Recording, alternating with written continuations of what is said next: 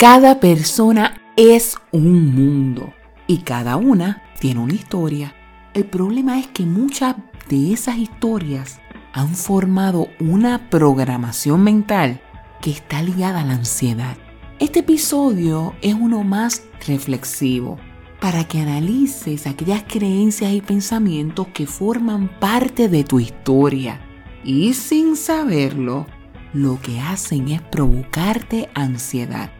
Esta enseñanza fue preparada para que conozcas estrategias para manejar la ansiedad. En la misma relaciono la consejería con la palabra de Dios. Soy tu consejera psicoeducativa, doctora Villamil, y te doy la bienvenida a este episodio titulado La interpretación lo es todo. Todos tenemos una historia y la misma impulsa a que evaluemos lo que nos sucede de acuerdo a la programación mental que desarrollamos sobre la vida y el mundo. Esas creencias y pensamientos surgen de las experiencias que hemos vivido y determinan la manera cómo nos comportamos y reaccionamos.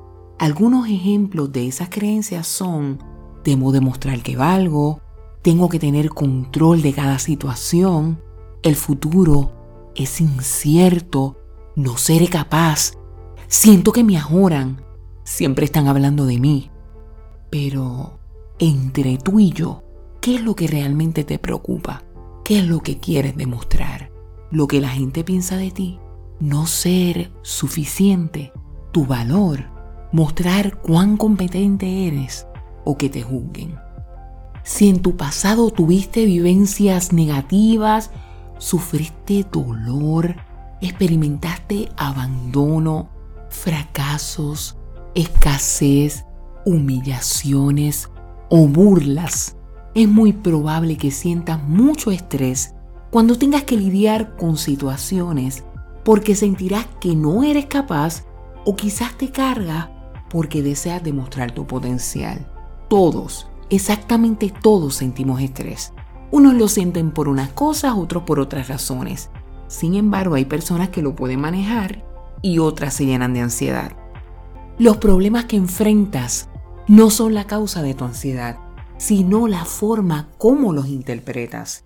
A mí me encanta estudiar la vida del pueblo de Israel ellos fueron 400 años esclavos en Egipto. Luego de tanto sufrimiento, tuvieron la bendición de salir de ese país para ir a una tierra de leche.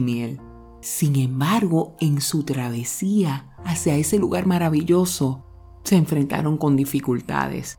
Ellos en vez de recordar los milagros que Dios realizó a su favor, tenían una programación mental de que era mejor vivir en Egipto. Los israelitas no podían concebir que tenían la oportunidad de ser libres y vivir una mejor vida. En tu caso, cuando se te presenta una situación, ¿qué interpretación le das a la misma? Surge una programación mental que te llena de estrés. Te dices a ti mismo que no puedes. Es hora de que le hagas frente a esos pensamientos que te drenan y te cargan. Primeramente detente y escribe sobre tus problemas. Una vez estés consciente de tus pensamientos, analiza cuáles de tus creencias son reales y cuáles no. Evalúa si lo que te planteas tiene lógica, si estás viendo las cosas más graves de lo que son. También pregúntate, ¿en qué necesitas pensar para dejar de sentirte ansioso? Yo creo que una manera de hacerlo es analizando cómo interpretas lo que te sucede. Trata de analizar toda la información sin la presencia de ese esquema mental que te produce estrés. Trata de darle otro significado o ver tus asuntos desde otra perspectiva.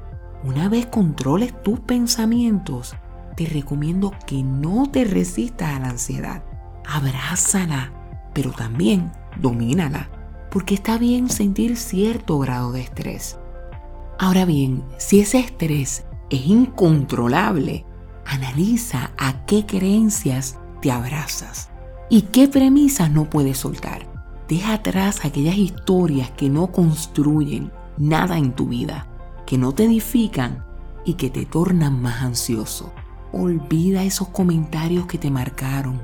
y aún resuenan en tu mente. Sé libre de aquello que te mantiene atado a ese estado de ansiedad. Otra de las estrategias que te presento es escribir sobre lo que puedes hacer para superar la ansiedad. Debes reprogramar tu mente para experimentar emociones positivas. No dejes que los pensamientos y las preocupaciones te agobien. En ciertos momentos, ¿sabes qué? Es mejor ignorar. No gastes tu energía en asuntos de los cuales no tienes control, porque la ansiedad es un estado, no tiene por qué ser parte de tu personalidad. Así que haz una lista de todas esas situaciones estresantes y divídelas entre lo que tienes control sobre la situación, algo de control o ningún control. Trabaja en lo posible y deja a Dios lo que resulta imposible. Espero que esta lección haya sido de beneficio para que logres ser, sentir y dar lo mejor de ti.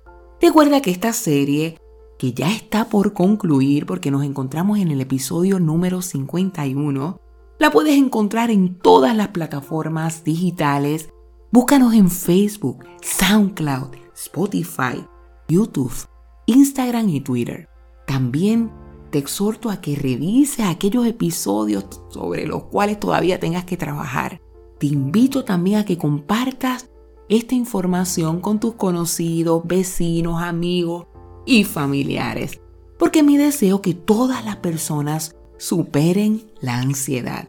Se despide de ti con mucho cariño tu consejera psicoeducativa, doctora Villamil, quien desea que tengas un yo pleno. Dios te bendiga.